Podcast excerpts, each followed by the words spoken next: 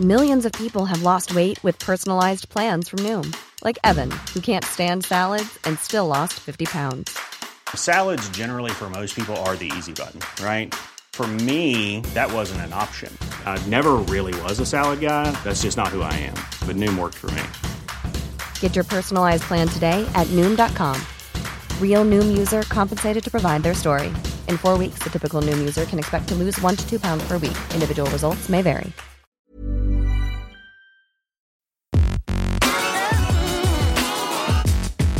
Salut t'es qui? Le podcast de Frandroid. Des news, des débats, de la tech.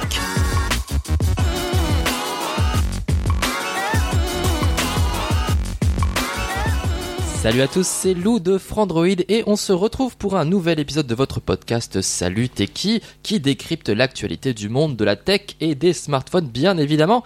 Et comme d'habitude, je suis entouré de Maxime. Comment ça va Maxime? Salut mon petit Lou, comment vas-tu? Bah écoute, je vais très très bien. Tu es en forme pour un nouvel épisode? Mais bien évidemment. Quelqu'un qui est tout le temps en forme bien évidemment, c'est Omar? Non, je ne Oh, suis pas en forme. Tu fais semblant. C'était pour te, te tu me prendre à contre-pied, mais Tu oui. me trolles. Et je un- vais très bien. Et un petit nouveau, entre guillemets petit nouveau, c'est Ulrich qui remplace au pied levé Manu qui est actuellement euh, en On vient à peine de l'embaucher, c'est... C'est Notre, notre stagiaire de troisième. Il, il découvre Comment ça marche le micro là Comment ça va Ulrich? Ça va très bien. Tu es content de participer à cet épisode? Pour le moment, ça va. Alors sache qu'en tout cas tu avais été euh, réclamé par les, euh, par les auditeurs justement. Quand est-ce qu'il vient Ulrich dans le podcast? Eh bien ça y est, vous êtes exaucé, Ulrich est là. Donc euh, après notre petit tour d'actualité, nous parlerons de Xiaomi qui va bientôt arriver en France, c'est imminent.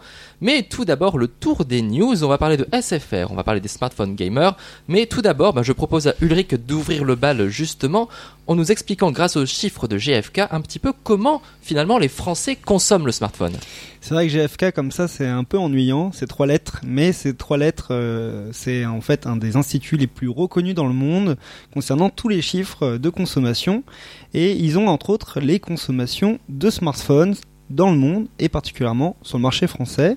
C'est des chiffres qui communiquent au compte-goutte dans le sens où c'est leur business model. C'est comme ça qu'ils gagnent de l'argent. Mhm. Donc euh, il faut payer cher pour avoir des études. De temps en temps, on a des études qui nous sont envoyées par des constructeurs, mais là, on a accès à des chiffres publics euh, qu'ils ont euh, communiqués lors du MEDPI, un petit salon euh, qui a eu lieu à Paris pour la première fois et qui avait lieu à Monaco.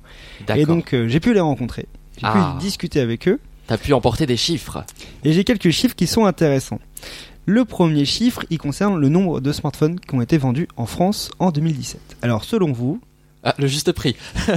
alors, il Alors. paraît que c'est une des pratiques qu'il faut pas utiliser. C'est en fait, est-ce que vous connaissez vraiment le chiffre que je vais Ah. annoncer? Euh, pas du tout. Pas Moi, du je, pas. Vous voyez, fait. il n'y a pas de triche. Donc, selon vous, est-ce qu'il s'est vendu euh, plus de smartphones l'année dernière que dans les années précédentes Euh, Oh oui. Je dirais oui aussi. Je pense que oui, ça augmente chaque Ouais. année. Ouais. Eh bien non. En fait, c'est la deuxième année consécutive que le chiffre baisse. Ah. C'est-à-dire qu'il s'est vendu moins de smartphones. Ça perd l'hypopète. Alors, il s'est vendu moins de smartphones. Pourquoi? Parce que le taux d'équipement est bien sûr élevé. Plus de 80% euh, de taux d'équipement, c'est-à-dire que plus d'un Fran- de 8 Français sur 10 sont équipés d'un smartphone. Ça fait y a combien encore, de millions du coup 8 Français sur 10, on est quasiment 70 millions donc. euh, ouais, et fait- puis euh, en réalité, il y a beaucoup plus de smartphones en circulation parce que euh, les gens sont euh, suréquipés Oui. et ont même des fois plusieurs smartphones. Ah, comme nous, hein. aussi, euh, faut dire, c'est cher, hein. c'est sûr. Hein. Et justement, ce qui a augmenté, c'est pas le nombre de smartphones vendus, mais c'est la valeur euh, du marché. C'est-à-dire que euh, les gens ont dépensé plus d'argent pour s'acheter Ah. un smartphone. bah bravo. Est-ce que tu as une idée du panier moyen d'achat justement? Le panier moyen d'achat, il augmente depuis deux ans et il a fait une vraie augmentée l'année dernière parce qu'il a atteint lors du dernier trimestre le prix d'achat moyen de 420 euros. On est quasi sur Ça un va. OnePlus, dis donc. Ouais, Ça va, c'est encore étrange, raisonnable. euh. Tu t'attendais à plus? Ouais, je m'attendais à plus personnellement. Raisonnable, je sais pas. Pas le prix raisonnable. moyen autour de moi, généralement pour un smartphone, enfin plutôt le prix max que les gens euh, s'apprêtent à payer, c'est généralement 300, 350. hein. Ah moi c'est 200 euros maximum donc. euh, Après, il y a prix moyen et prix médian aussi, donc euh, des fois C'est vrai. Euh, là, c'est le prix moyen. Mais aussi, il faut savoir quelque chose, c'est que eux, GFK, par exemple, lorsque tu achètes un iPhone 10 chez Orange, et ben ils vont pas indiquer les 200-300 euros payés par euh, enfin, le consommateur au Mhm. moment de l'achat, ils vont plus indiquer la valeur du téléphone D'accord, oui. euh, hors engagement Oui, et hors subvention. forcément les Donc ça comprend aussi euh, tous les smartphones ouais. vendus chez les opérateurs avec haut, subvention. forcément. Donc en fait c'est un chiffre qui est vraiment représentatif du prix moyen euh, d'achat euh, payé par Bah, c'est euh, les plus du- consommateurs. le prix moyen du smartphone qu'ont les gens, plus que le prix moyen payé euh, au Oui, final, quoi. payé. Ouais. Et donc il y a à peu près un smartphone sur deux qui sont vendus euh, chez les opérateurs. Ça Ah, c'est intéressant. Toujours. Donc euh, ce chiffre, euh, il continue, euh, il s'est un peu stabilisé, c'est-à-dire qu'il y a un smartphone qui est vendu ce qu'on appelle le retail, l'open market, c'est-à-dire euh, chez Amazon, c'est discount, mais aussi chez Carrefour, Leclerc, la Fnac. Et euh, l'autre, euh, 50%, c'est vendu chez les opérateurs euh, téléphoniques euh, comme Free ou euh, Orange. Bah, vous moquez tous de moi euh, en tant que dinosaure parce que j'étais le dernier à acheter chez l'opérateur, mais vous voyez, je ne suis pas seul. Tu n'es pas seul dans ton Je combat. suis avec les 50% plus vieux français, je pense, du coup. Mais il y a aussi toutes les entreprises, etc., Aussi, qui ouais. euh, utilisent Ouais, encore qui beaucoup les flottes, subventions. euh, forcément. euh. avec des flottes de smartphones. Ouais. Qu'est-ce qu'il faut savoir également euh, d'intéressant, c'est que euh, euh, l'augmentation du prix moyen d'achat a été plutôt importante sur la fin d'année, ce qui est expliqué par l'arrivée des smartphones haut de gamme qui ont monté sensiblement de prix. Ah bah là, on parle même d'une nouvelle catégorie premium, quoi, parce qu'on tape à 1000 balles, hein, un petit Ouais. peu, quand même. hein. Plus de 1000 euros euh, pour l'iPhone 10, pour le Galaxy Note 8. Ouais. Euh, Et donc euh, les gens ont suivi. En gros, euh, ça signifie que les consommateurs sont prêts à dépenser plus. Nous sommes prêts à dépenser plus pour avoir plus. Et en fin d'année, en plus, il y a toujours les fêtes de Noël aussi. On fait des cadeaux aux gens Ouais. et du coup, euh, ça. Ouais, ça- Peut-être que les gens sont susceptibles de dépenser plus, mais il y a eu une augmentation qui était plus importante sur la fin d'année du prix d'achat moyen. Et enfin, ce qu'on remarque, c'est que les gens achètent moins de smartphones pas chers, euh, donc c'est-à-dire des smartphones à 100 euros, mais qu'aujourd'hui la catégorie des smartphones qui est euh, la majoritaire, pas majoritaire, mais qui est la plus importante, c'est les smartphones de 200 à 400 euros. Donc les gens Mmh. sont prêts à dépenser plus pour être mieux équipés, et ça c'est plutôt euh, positif. Et ça signifie que euh, ce marché arrive à maturité, donc les gens euh, savent comment utiliser un smartphone et sont donc prêts à dépenser plus. Et c'est vraiment très intégré dans la société maintenant d'avoir un smartphone, donc forcément on est plus amené à... c'est moins gadget. Voilà, c'est moins gadget, tu, tu sens que tu investis pour quelque chose à 200-400, ce qui n'était pas forcément le cas il y a 5-6 ans, où c'était encore vu un peu comme un accessoire de geek, quelque part. Quand on sortait les premiers smartphones de nos poches. euh, C'est vrai que les gens disaient mais ça sert à téléphoner, alors que maintenant plus Ouais. personne ne fait Ouais. cette blague. Est-ce que ça fait le sauf, café euh, Le tonton. et euh, et puis euh, et puis voilà. non non, il y a d'autres choses à dire, mais effectivement on peut aussi expliquer que les gens gardent plus longtemps leur smartphone et que le marché aussi du euh, reconditionné, le marché de l'occasion est en pleine expansion, même s'il est en train de se se structurer, euh, les gens ont beaucoup plus tendance à acheter des produits d'occasion. Et euh, du coup ça c'est une part des smartphones vendus qui augmente d'année en année. On verra si ces tendances se poursuivent du coup durant l'année 2018 et pour la suite. En tout cas, pour les chiffres du marché de l'année dernière, tu as fait euh, un article du coup disponible sur Frandroid. On vous invite à aller lire l'article d'Ulrich. Mon cher Maxime, justement, on revient toujours Mon au smartphone. Nous allons parler des smartphones pour gamers, le Red Devil, Red Magic, je ne sais plus quoi, le Black Shark. Mais en fait, c'est un petit peu lié à ce, à ce dont parle justement Ulrich. Là, on a eu euh, donc ce, ce dernier mois euh, l'annonce du Xiaomi Black Shark, donc un smartphone dédié aux gamers qui suit une nouvelle tendance lancée par Razer Phone euh, fin 2017. Mhm. Donc celui-ci, alors pour vous faire les fiches techniques très rapidement, a un écran 5,99 pouces en définition Full HD+, ratio 18:9. On ne sait pas encore si c'est du LCD ou du LED, ou oui, du, du- de l'OLED.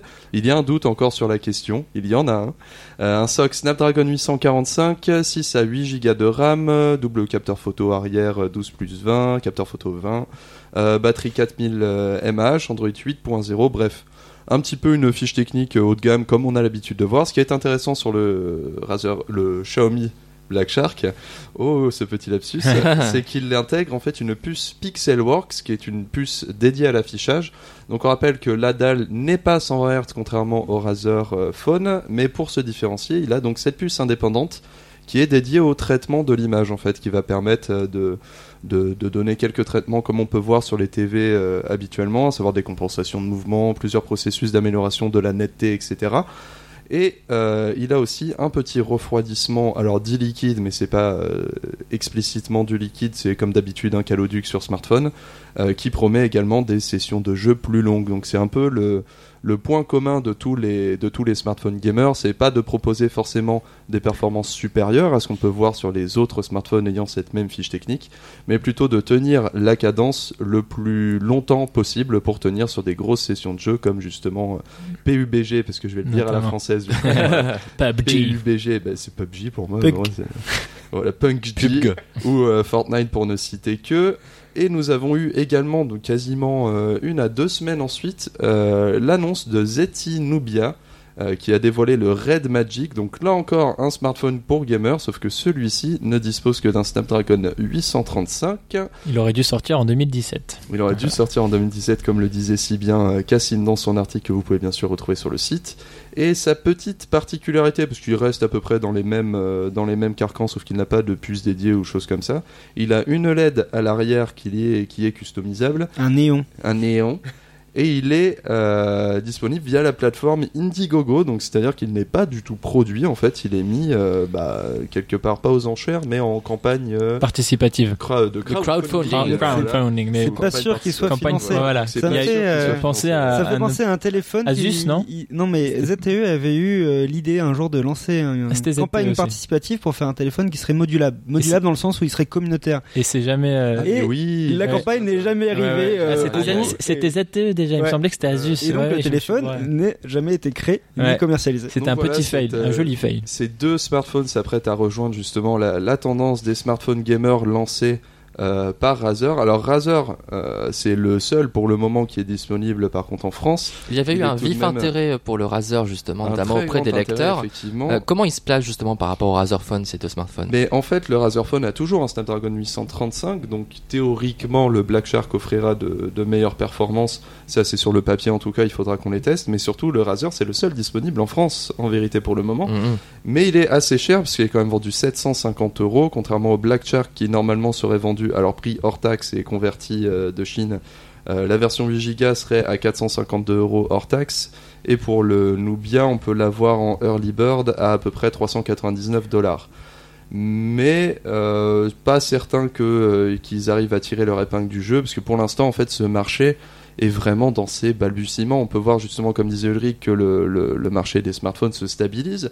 Or, du coup, on voit un petit peu cette même tendance qu'on a pu voir sur le PC, où vu que tout, euh, tout le monde désormais a un smartphone compétent, on va chercher à créer de nouvelles niches sur le haut de gamme ou autre part sur des, sur des, utili- des utilisations très spécifiques pour arriver justement à vendre un petit peu plus. Donc là, c'est la nouvelle niche qui a été trouvée, euh, le smartphone de gamer, qui n'est pas une niche récente, mais qui revient euh, maintenant qu'en fait les jeux sont prêts mobiles sont prêts à prendre leurs joueurs pour des vrais joueurs et pas juste des pompes à.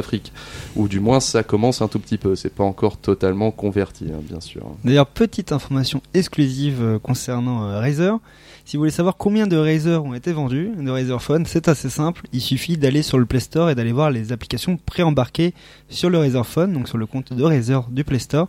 Et on remarquera qu'il y a eu à peine 10 000 Razer Phone de vendus, ce qui est pour le moment Oh loin d'un succès commercial. Ah oui, Après, euh, Razer a l'habitude aussi de, de, comment, de créer des produits euh, ultra haut de gamme, d'en vendre très peu, euh, parce qu'ils sont Mm. de belles marges. Donc euh, à voir si c'est une opération qui, eux, euh, Effectivement. qui a réussi pour eux. Parce qu'ils ont quand même racheté, alors je me souviens plus du, du nom du constructeur. C'est un revenir, bleu ils ont- clair, euh, Nextbit. Voilà, ils ont ouais. racheté exactement Nextbit pour pouvoir créer des smartphones. Donc on sait qu'ils ont quand même un plan à long terme sur ce marché-là. À Ouais. voir si c'est Et surtout que la euh, distribution du Razer Phone est hyper limitée parce qu'elle est limitée au site Razer. Oui, et c'est le cas aussi sur leur euh, sur euh, Et qui, euh, sur les ordinateurs, la enfin la majeure partie. Ah, des et sur Amazon si- maintenant. Donc, Mais quand il a été lancé le Blade Stealth, pour euh, prendre que lui, il n'était que euh, sur euh, C'est vrai. que sur le site. Donc euh, ça à voir si ça va s'étendre. En tout cas, on voit cette euh, cette nouvelle tendance prendre sur le marché pour des smartphones qui durent très très longtemps sans forcément trop chauffer. Mais évidemment, il y a un public pour ces smartphones, pour le public hybride entre jeux vidéo et téléphone. On se souvient bien sûr tous du grand succès de la Engage. Euh, mon cher Omar, du coup, tu vas nous parler en parlant de grand succès de l'opérateur préféré des Français, aucune plainte pour eux. Donc SFR, ils sont tellement euh, tellement heureux que voilà, il y a tellement pas de plaintes de clients qu'on passe de 1500 à 40 employés au service client, c'est ça? Exactement. Euh, alors je sais pas si vous avez déjà euh, eu affaire au service après-vente par téléphone de votre opérateur. Euh, vous savez, normalement, il y a, C'est plutôt l'inverse, ils ont eu affaire à moi. Peut-être, voilà, c'est ça, mais enfin, il faut euh, attendre en général 7-8 minutes, vous savez, la, petite ouais. musique, euh, machin, sympa. D'ailleurs, n'hésitez pas à les Et- appeler parce que souvent les opérateurs ont des offres de rétention qui vous permettent de payer moins cher. Exactement, petite astuce. Et euh, je me demande du coup si les euh, clients chez SFR euh, n'avaient tout simplement pas de réponse parce qu'en fait, il n'y avait plus personne à l'autre bout du fil. Euh, Il y a une enquête des, des jours du média Les Jours qui a montré qu'il y avait 1500 employés au service après-vente chez SFR au printemps 2017.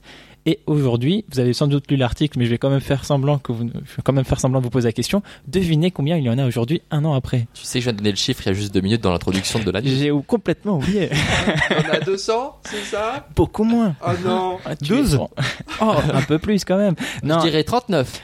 Oh, tu te rapproches beaucoup, Lou. Chaud. Mais euh, passer de 1500 à 40 employés pour le service après-vente en un an. Euh, alors on rappelle c'est des informations les jours, hein, mais voilà, c'est euh, eux ils ont constaté des bureaux vides un peu partout dans les en France, dans, pl- dans plusieurs locaux en France, des bureaux complètement vides. Euh, 40 personnes pour répondre aux plaintes de SFR quand on sait que SFR est l'opérateur qui regroupe le plus de plaintes. Et c'est pas Il- c'est pas il un- cumule plus de plaintes que tous les autres que tous opérateurs. les autres opérateurs réunis et c'est pas ça c'est 60 millions de consommateurs qui a remarqué ça UFC que choisir et aussi l'AFUT donc l'association française des utilisateurs de télécommunications quelque chose comme ça Et euh, non pas de donc- pantalon. ah fut ah j'ai Ah, pas- ouais. bien joué Ouais, Euh, enfin non pas bien joué mais euh, Je l'ai pas. mais euh, donc euh, trois organisations de consommateurs qui ont remarqué que SFR euh, cumulait beaucoup beaucoup plus de plaintes que les trois autres grands opérateurs français réunis. Et ben pourquoi? Ben peut-être c'est à cause de ça beaucoup de départs. Alors pourquoi ces départs? En fait, il y a eu deux plans de départ volontaires chez SFR, donc ça prouve qu'il y a quelques difficultés euh, auprès- dans, dans l'entreprise. Donc des, les départs volontaires en général, oui, c'est quand quand on lance ce genre de plan, c'est parce qu'on ne va pas très bien.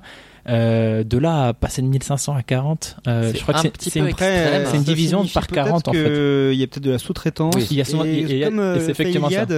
Ils créent des entreprises à l'extérieur qui vont grouper les supports clients. Mais c'est exactement ça, c'est exactement ce que fait, Iliad. c'est exactement ce que va faire SFR. Oui, ils vont faire appel à une, alors si je dis pas de bêtises, à une entreprise franco-marocaine. Euh, C'est le cas souvent, les call centers. Qui les sont call centers qui sont euh, beaucoup, à- ouais, il y en a Ouais. beaucoup, il y en a beaucoup au Maroc. C'est vrai euh, que soit ils sous-traitent complètement, ou soit ils font comme Iliad, ils créent euh, à côté une entreprise, et si le call center ne fonctionne pas, bah, tant il pis, suffit de le fermer. c'est ça. et donc de liquider la boîte qui est derrière. Et on sait aussi, euh, c'est intéressant aussi de le noter, il y a eu des rumeurs encore qui sont venues plus fort que jamais euh, autour de SFR sur un potentiel pardon rachat de SFR par Bouygues Télécom. Euh, Bouygues Télécom a réagi en disant, ils ont pas dit oui, On ne commente Ils pas. ont pas dit non.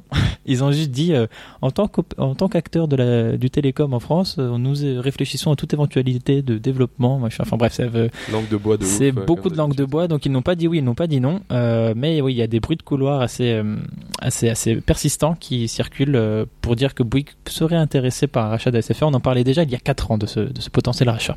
Ouais, puis li- l'image actuelle d'SFR est tellement Elle écornée est- que bon. Elle est vraiment, enfin nous en tout cas, euh, moi quand je demande à des gens à côté de, de euh, enfin de- dans mon entourage, et je suppose vous aussi, et aussi quand on lit les Des commentaires de Frandroid sur les, Bon, moi, je regarde juste Twitter, hein, des fois. voilà les, les utilisateurs de Frandroid, soit sur Twitter, euh, sur le site ou même sur Facebook, on voit beaucoup beaucoup de critiques envers SFR, et ça se traduit du coup aussi par ce nombre de plaintes. Euh, Mirobolantes. On voit les critiques autour de nous, on voit les études sur SFR qui vont dans le sens des critiques. Enfin, il n'y a, pas de- il y a pas de doute possible Et- sur l'état d'SFR. à l'heure actuelle. Après, ce qu'on voit, c'est que le réseau 4G euh, se déploie beaucoup plus vite euh, chez SFR. Ils ont Ouais. rattrapé leur retard. Et puis, il faut savoir aussi que souvent, les offres RAID SFR peuvent être intéressantes parce qu'elles sont sans engagement. Et c'est plutôt facile de quitter un opérateur euh, Bah, mobile c'est un sans des engagement. rares qui a répondu au forfait tout illimité de Free pour le coup avec un- une, une offre RAID qui était limitée dans le temps. C'est peut-être mais- une des rares euh, offres intéressantes chez SFR. Et encore, euh, Mais après, c'est le genre d'offre d'un opérateur aux abois. euh, donc, euh, c'est pas. Merci Lou. ouf. Donc bon, c'est oui, on peut profiter d'un, on peut profiter comment de, de sa faiblesse. Maintenant, ça veut pas dire pour autant qu'il va remonter si on y, si on y va. euh, Il faut être prêt. Après, à- si le réseau fonctionne et qu'on est prêt à payer 10 euros par mois, j'ai envie de dire, euh, Mais si on est prêt à se payer aussi le- la hotline euh, à 40 personnes au bout, quoi. Ouais, mais si, euh, l'offre de garage, tu sais, hein, pour, euh, ça. entre deux offres pas chères chez Soch et, ou chez Free. Bah, c'est pour ça que je suis chez Brick, moi, parce que c'était les premiers à suivre les, les baisses de free, donc du coup, je ok, bon bah oui. D'ailleurs, ce qui est très intéressant à voir, c'est que bon, les opérateurs ont vraiment baissé énormément leur prix sur des offres qui en avaient euh, 12 mois de, de validité, Mm. et que maintenant ils, ils font des offres de rétention qui permettent d'éviter de, de changer d'offre quand le forfait passe de 2 suite, euros à 20 Ouais. euros. Souvent, ils vont faire euh, un prix intermédiaire entre Yeah. 5 et 10 euros. Il y a même d'anticipation. hein. Moi, chez Soch, euh, j'ai réussi à le dire sans bégayer, je suis content. Euh, moi, chez Soch, euh, j'ai euh, à chaque fois que je songe peut-être à quitter le truc, et ben il y a un SMS. où Je, Songe. je, je, re- je reçois un SMS qui me dit votre data a été, votre enveloppe data a été augmentée de Un 20, petit vous passez cadeau. à 40. Je suis là, ok. J'y ressongeais là il y a encore quelques mois, et là je vois que ça passe à 50. Je suis là, bon, bon bah. Bon bah ok. Oh là là, moi j'aimerais bien quitter Orange. Mon numéro de téléphone, c'est le. Et là, jingle. J'espère que je vais recevoir un petit cadeau moi aussi. Euh, attends, ça fait 15 ans que je suis chez eux, donc quand même euh, 17 même maintenant. On se fait Pigeon. vieux. je, je paie cher, mais ils m'ont renvoyé un smartphone quand on m'a volé le mien. Euh, bref, sur ces entrefaites, euh, c'est l'heure de la pause et on se retrouve juste après pour parler de Xiaomi.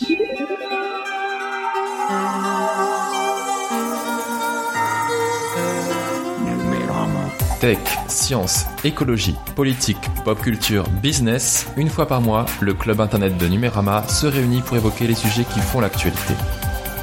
Découvrez la société de demain dès aujourd'hui dans Club Internet, le podcast de Numérama.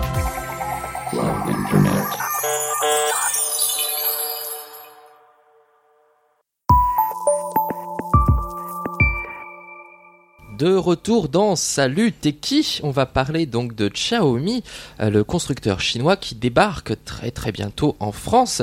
Déjà, j'ai envie de vous poser la première question. C'est qui Xiaomi? Est-ce qu'on peut revenir un petit peu sur le parcours de ce, de ce fabricant? On, on l'appelle. Je te laisse le. On l'appelle l'appelle. l'Apple de Chine. Et c'est un vrai coup sur la tête euh, que je n'ai pas pris hier euh, en me promenant sur les bords de Marne. Private joke. Mais c'est un coup sur la tête que Comme on a la prendre, radio, euh, vous ne le voyez pas, mais Ulrich a une petite éraflure sur le front à cause d'une branche. D'ailleurs, avant de commencer cette chronique sur Apple, enfin sur Apple, ou la, Apple de Chine. Lapsus révélateur. lapsus révélateur. Pour avant de commencer cette, cette chronique sur Xiaomi, petit message euh, public euh, qui consiste à attention lorsque vous marchez sur les bords de Marne et que vous consultez votre smartphone, faites attention aux branches qui peuvent être plus basses que votre tête. C'était un message d'utilité publique. donc revenons à l'Apple de Chine, mon cher Ulrich. L'Apple de Chine, donc euh, connaissez-vous euh, Xiaomi? Pas du tout. Question stupide sur Android.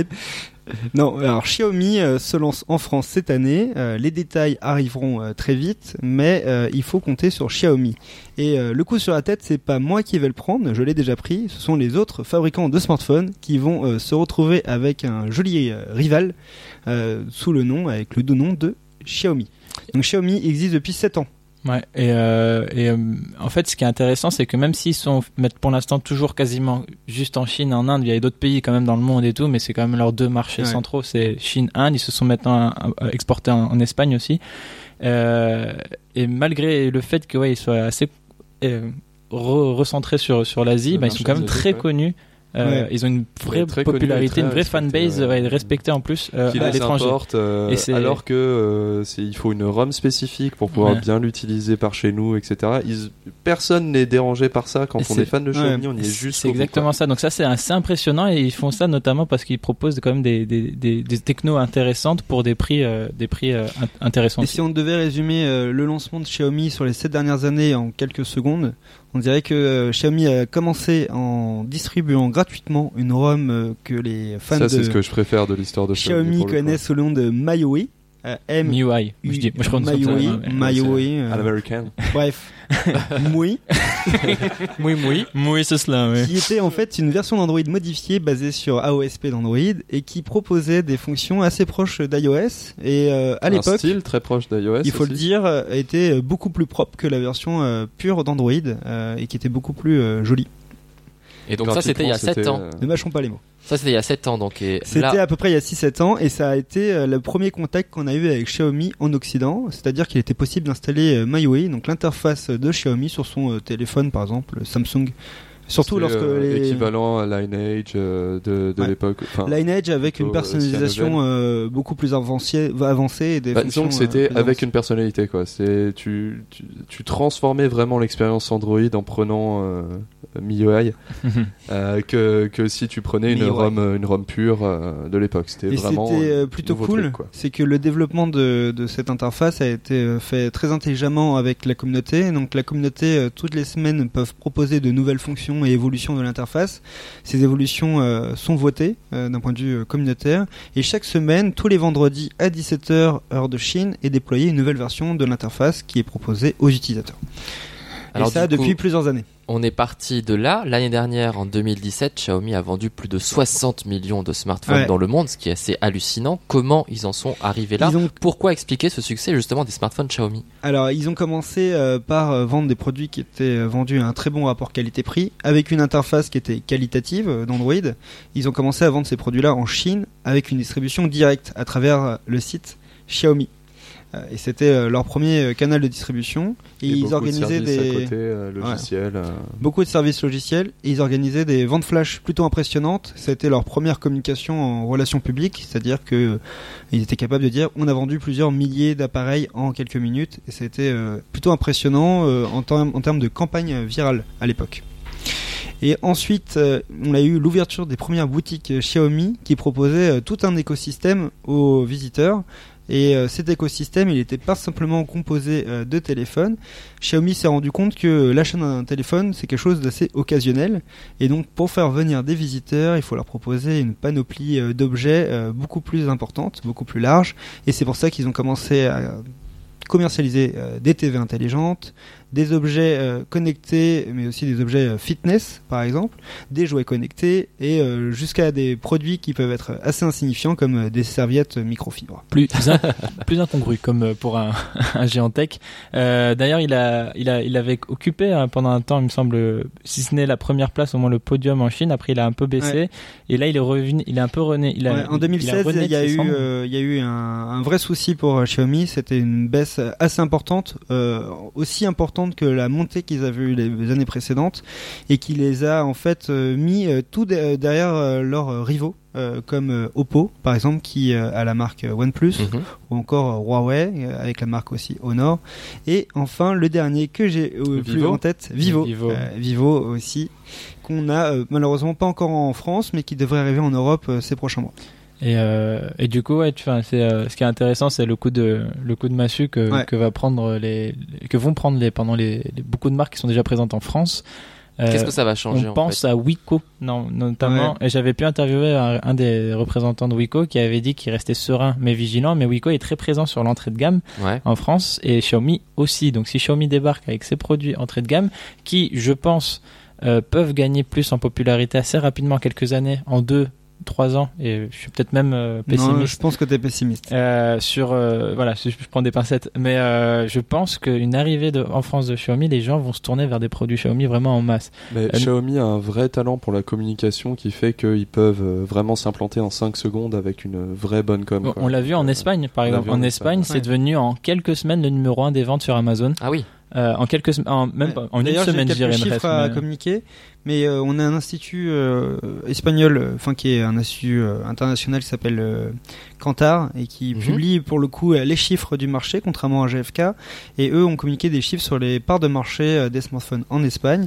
Et par exemple, on a vu que euh, Xiaomi était à euh, peu près euh, 3% euh, avant son arrivée en, en- Espagne. C'est-à-dire qu'en gros, ils avaient déjà des parts de marché de personnes qui avaient importé les produits. Ça, c'est hallucinant quand même. ça. Donc 3% c'est loin d'être négligeable et euh, ils sont arrivés en quelques mois, donc il leur a fallu euh, à peine un trimestre pour arriver à une part de marché de 8,5% en fin d'année. Et là, a priori, selon un autre cabinet d'études, ils ont dépassé les 10%, Ah oui. ce qui les met devant Apple euh, à titre d'information. Et on voit que ceux qui ont vraiment euh, eu, euh, euh, eu des... des euh, Le retour du bâton, quoi. le retour du bâton sont des marques comme Huawei, Sony ou encore LG. Ce seront les mêmes en France hein, qui auront le même. euh, Enfin, je pense à Huawei et Honor. euh, qui feront, euh, qui sont ultra présents sur ces gammes entrée de gamme, Sur les 200, 300. petit petit euh, milieu de gamme ouais. ou, ou entrée de gamme, ils sont vraiment très présents. J'ai dit Wiko aussi, et c'est ce genre de marque euh, va beaucoup s'ouvrir parce qu'en plus et même je me demande sur le haut de gamme parce que Xiaomi propose aussi quand même euh, il y a deux gammes Xiaomi qui sont assez premium, le, le Mi 7 qui va arriver et le Mi Mix 2 S pour le dernier. Euh, c'est des téléphones aussi qui ont qui, qui intéressent beaucoup. Alors je pense pas qu'ils sont beaucoup vendus en termes de volume, mais ils peuvent faire ils peuvent faire de Bah, l'ombre on va dire à, à des juste jusque là, on avait euh, deux opposants sur le 400-500, c'était OnePlus et Honor. exactement. ouais. Là, on va avoir un troisième d'un coup avec les, justement le haut de gamme Xiaomi. Et beaucoup de gens ont remarqué bah, dans la dans la- l'ère du borderless, euh, ont remarqué le Mi Mix, qui a été le téléphone qui a lancé euh, La mode, vraiment. tendance, la Ouais. mode, euh, vraiment avant tout le monde.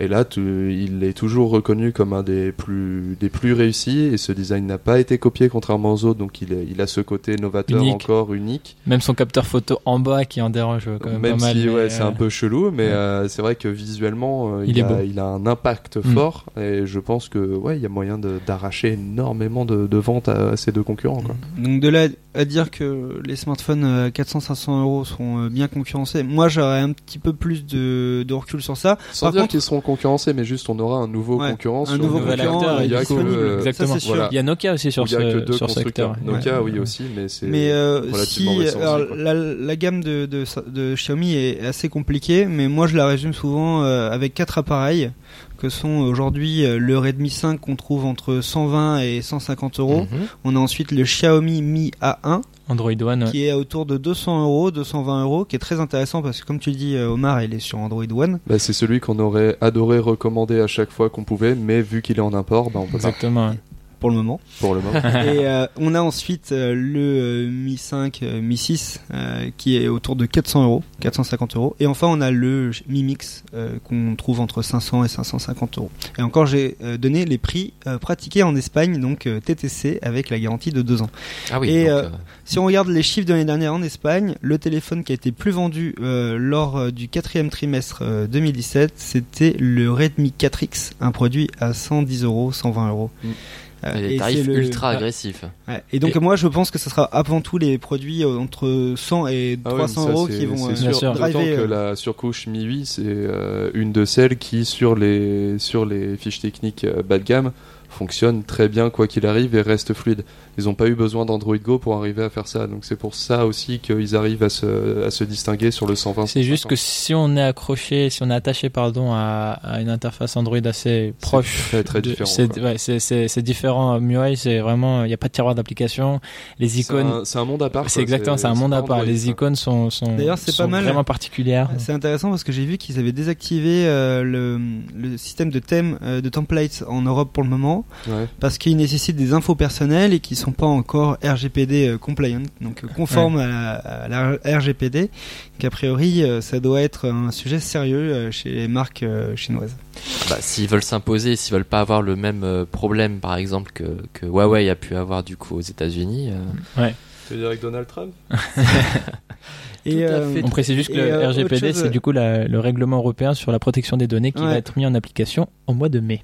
Ouais, d'ailleurs, c'est un sujet qui pourrait être intéressant euh, sur Frandroid pour voir l'impact que ça peut avoir sur les services et applications mobiles. euh, On et y sur, pense, euh, on y pense déjà. Normalement, vous avez reçu, euh, au moment où on enregistre ce, ce podcast, normalement, vous avez reçu un message ce matin sur Facebook Tout à fait.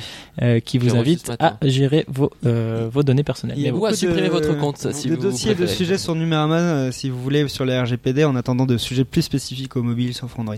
Et euh, dernier euh, élément intéressant à savoir sur Xiaomi, ils ont ouvert euh, il y a quelques jours une page Facebook Ah. euh, pour la France qui a déjà plus de 8000 abonnés euh, Ah oui, à ça l'heure où on enregistre ce podcast et, Et ça a qui été très beaucoup un certain Mi Mix 2S hein, qu'on Euh, Mi reconnaît facilement. 2S, Mi Mix J'ai pas vu euh, les 2 et on a le euh, Mi A1.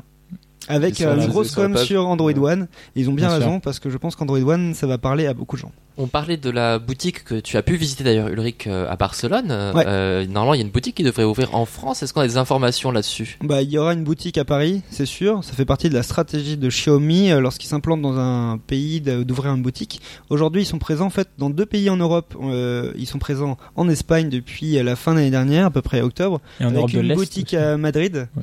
et une boutique à Barcelone qui a ouvert au Mobile World Congress. Donc Mhm. c'est celle qu'on a pu visiter. Vous avez une vidéo sur Frandroid. Et ils ont ouvert il y a quelques jours une boutique en Pologne. C'est ça. voilà. Et qui en fait les deux marchés qui intéressaient euh, Xiaomi euh, sur cette période d'avril-mai étaient le marché euh, es- polonais et le marché français. C'était les informations qu'on avait eues en février. Donc a priori, elles Oui, sont magasin Ouais, pareil, c'est garanti. Hein. J'avais discuté, euh, je vais peut-être taire son, ton- son nom, mais j'avais discuté avec un responsable du- d'une marque aussi euh, à un moment, et qui me disait que euh, Xiaomi, ils avaient remarqué que Xiaomi s'implantait dans un pays quand ils- Huawei avait obtenu 10% euh, des parts de marché dans ce pays-là, et du coup ils se disaient c'est bon, on peut y aller. Et euh, enfin, c'était marrant. Je voilà, je dirais pas d'où je tiens, qui m'a dit ça, Non, mais, euh, quelqu'un m'avait dit ça et j'avais trouvé ça un peu un peu euh, enfin un peu rigolo, enfin intéressant à mentionner. Bah, ceci étant, c'est c'est pas bête de le dire puisque les smartphones chinois ont toujours, dans certaines tranches de la population et dans certains pays, toujours cette image des constructeurs qui copient les autres, Ouais. qui font la copie chinoise de Mm. l'iPhone, la copie Ça a une chinoise mauvaise du presse S9, encore. Il y a beaucoup de clichés encore qui résistent. Et sur les justement, le fait que. Huawei s'implante et réussisse à avoir une image, c'est vrai que ça peut être un indicateur pour d'autres euh, constructeurs chinois. Bon, ça y est, on va arrêter d'être pris pour des copieurs, on y va quoi. Alors pour intéresser un peu plus les lecteurs sur euh, les produits Xiaomi, euh, on a pu tester pas mal de produits. On a des bracelets à 15 euh, jusqu'à 30 euros qui sont vraiment de qualité, des casques audio, des écouteurs. Et moi j'ai pu tester un projecteur qui va être commercialisé en France cet été. Ça j'ai eu l'information de façon officielle de la part de Xiaomi, qui est un projecteur à courte portée. Euh, et ça c'est plutôt cool. Il me l'avait dit lors du Mobile World Congress. Euh, malheureusement c'était un responsable produit qui n'aurait peut-être pas dû le dire. Et, euh, et ce qui est cool, c'est que ce euh, projecteur à courte portée que j'ai pu tester sur une interface chinoise incompréhensible pour nous occidentaux euh, sera euh, sur de l'Android TV. Très bien. Oh, Ça c'est ça c'est sexy ça. Eh bien, merci en tout cas pour ce tour d'horizon de Xiaomi qui va donc débarquer de façon très officielle très bientôt Très en très France. très très bientôt. Merci beaucoup Maxime. On Merci te toi, retrouve sur euh, Twitter at Otaxu, C'est bien ça. O-T-A-X-O-U. Merci Omar, Omar Belkab, Oui. B-E-L-K-A-A. B. Connais- On me retrouve aussi dans, dans la rue. Aussi. Moi. Chez moi. Et dans la rue, sur les bords de Marne, bien sûr, on retrouve Ulrich, Ulrich Rosier, R-O-Z-I-E-R E sur euh, Twitter. Followez donc euh, nous, moi c'est Alex le serveur, bien sûr, rejoignez aussi Frandroid sur les réseaux sociaux, sur Facebook, sur Twitter, sur Instagram, sur Snapchat, on est également sur Discord, sur notre forum et bien sûr notre chaîne YouTube. Et bien sûr, allez sur notre site pour voir euh, tous ces sujets justement dont on a parlé dans ce podcast. On se retrouve le mois prochain pour un nouvel épisode de Salut Teki. Salut à tous. Ciao, salut. Salut t'es qui Le podcast de Frandroid. Des news, des débats, de la tech.